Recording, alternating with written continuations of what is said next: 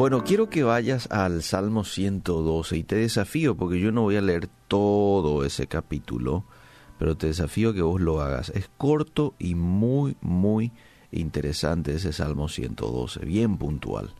Bienaventurados son los que temen al Señor, dice el verso 1, y en sus mandamientos se deleitan en gran manera. Bienaventurados son los que temen al Señor y en sus mandamientos se deleitan en gran manera. Hoy todo el mundo habla de prosperidad. ¿Y quién no quiere ser próspero, verdad? Especialmente cuando la palabra de Dios lo respalda. La palabra hebrea para bienaventurado significa feliz. Entonces cuando usamos nosotros el término ser bendecido por Dios, nos referimos a ser favorecidos por Dios. Una de las cosas que tenemos que entender es que Dios tiene todas las intenciones de darnos prosperidad por todas partes. Ese es el deseo de Dios. Como es el deseo que tenemos también nosotros como padres, ¿verdad? Que a nuestros hijos les vaya bien, que tengan salud. Ese es el deseo que tenemos, ¿verdad? Ahora, las promesas de este Salmo 112 nos encanta porque nos promete que nuestra descendencia va a ser poderosa en la tierra. Es lo que dice el verso 2.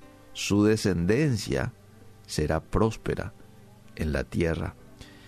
Después, en el verso 7, nos dice que bienes y riquezas habrá en nuestra casa. Perdón, eso dice en el verso 3. En el 7 dice, no tendremos temor de malas noticias. En el verso 10 dice que nuestros enemigos se escabullirán avergonzados. O sea, hay promesas muy, muy interesantes que yo estoy seguro que te van a interesar eh, a, vos y, y me interesan a mí. Sin embargo, esto solo está reservado para personas que cumplen con cuatro requisitos mínimos que también están en el pasaje. Y quiero citar cuáles son estos cuatro requisitos. En primer lugar, el verso 1 habla de un hombre y una mujer que se deleita en los mandamientos. Y dice en gran manera.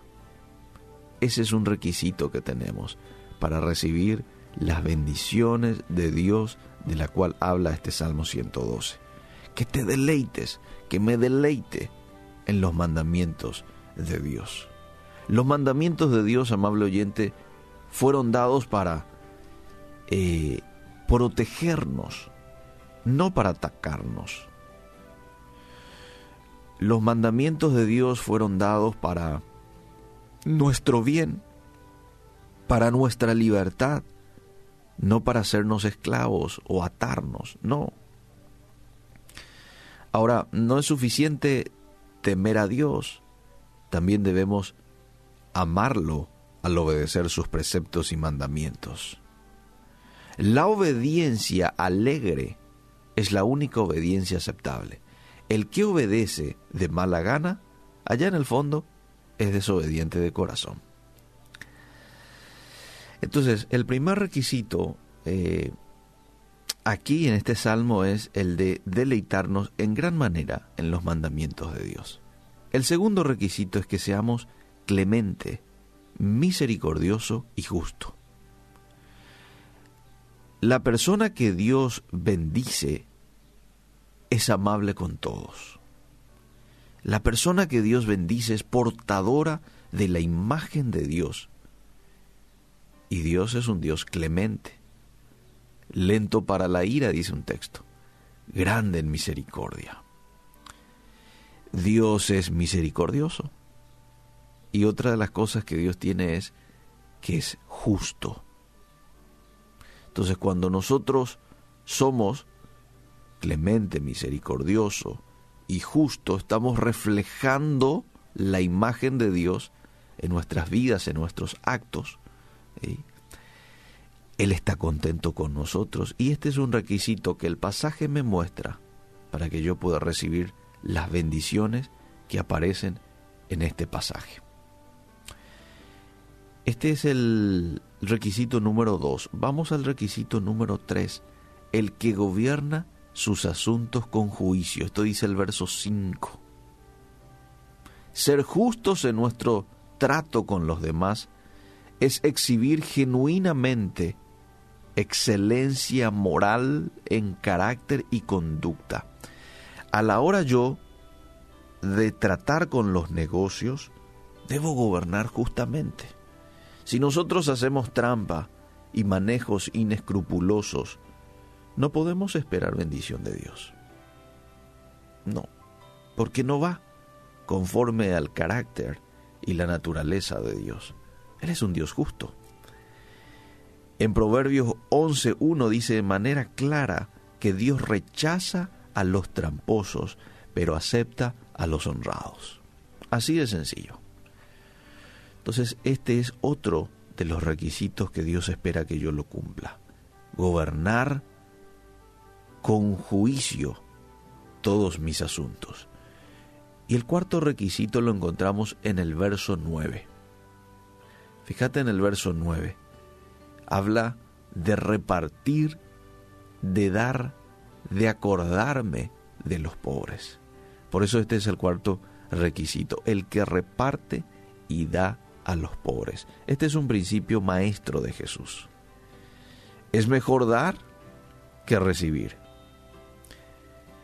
Jesús lo cita en Lucas capítulo 6, verso 38 y dice, dad y se os dará medida buena, apretada, remecida y rebosando. Porque con la manera en que medís, os volverán a medir. Entonces, cuando nosotros soltamos todo, estamos listos para recibir más de parte de Dios. Esto tiene que ser un hábito en nuestras vidas eh, como hijos de Dios, el de dar. Tenemos que saber que esa es la tecla que me permite a mí recibir más cosas de Dios. Dios tiene la intención, amable oyente, de prosperarnos en todo sentido. De lo contrario no lo hubiese prometido. Sin embargo, toda promesa viene con una premisa. Toda promesa, Dios pone las condiciones y espera que podamos ajustarnos a ellas para nuestro propio bien. Yo quiero que hoy le pidamos a Dios por amor, amor por Él que Él nos llene de pasión por Él. ¿Por qué?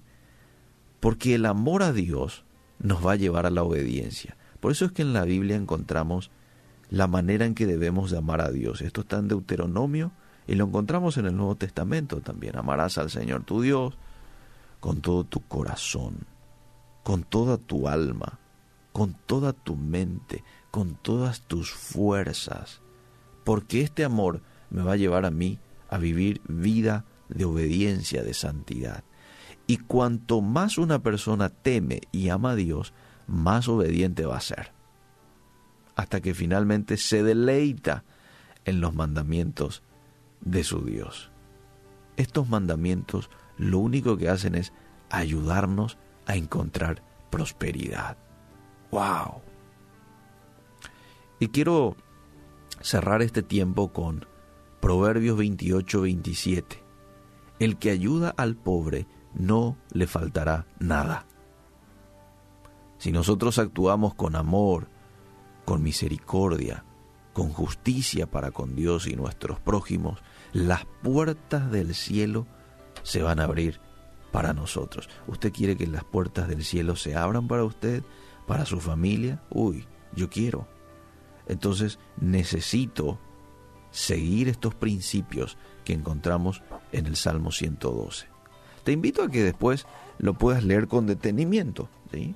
que puedas anotar, que puedas meditar y que puedas pedirle a Dios en algún momento del día, si no ahora, que pueda ayudarte a tener estos requisitos para poder alcanzar esa bendición que viene de su parte. Gracias Dios por tu palabra. En esta mañana te pedimos que tú nos enseñes, nos, des las fuerzas para poder cumplir con estos requisitos y poder recibir de tu parte la bendición que tienes preparado para tus hijos. En el nombre de Jesús. Amén y amén.